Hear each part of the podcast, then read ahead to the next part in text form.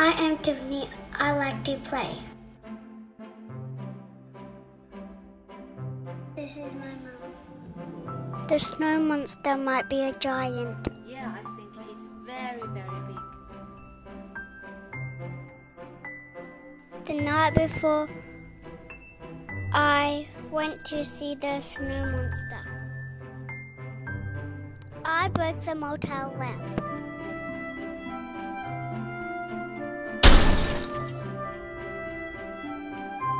Was scared, then I ran away. Daddy came. What's going on here?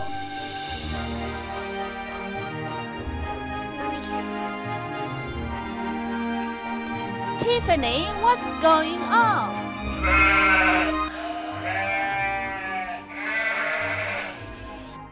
That night I had a dream.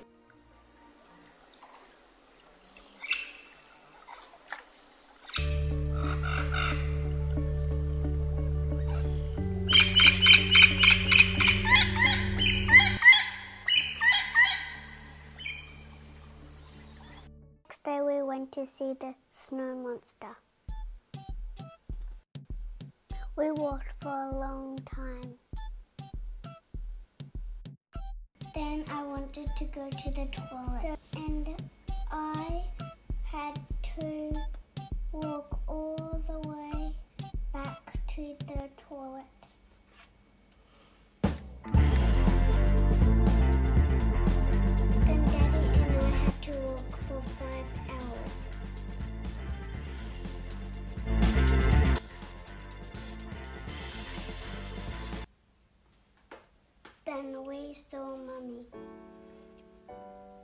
Said, Look, that is a tail of the snow monster. Where? There, Tiffany. Uh, that was small. We took a lot of pictures. We also took a picture of the sign. It says the snow monster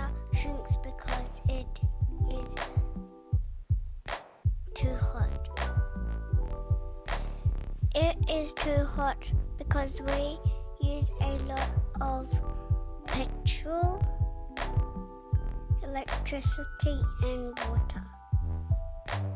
I asked Mum if I could take short showers. She said yes. Yay! I like to take short showers.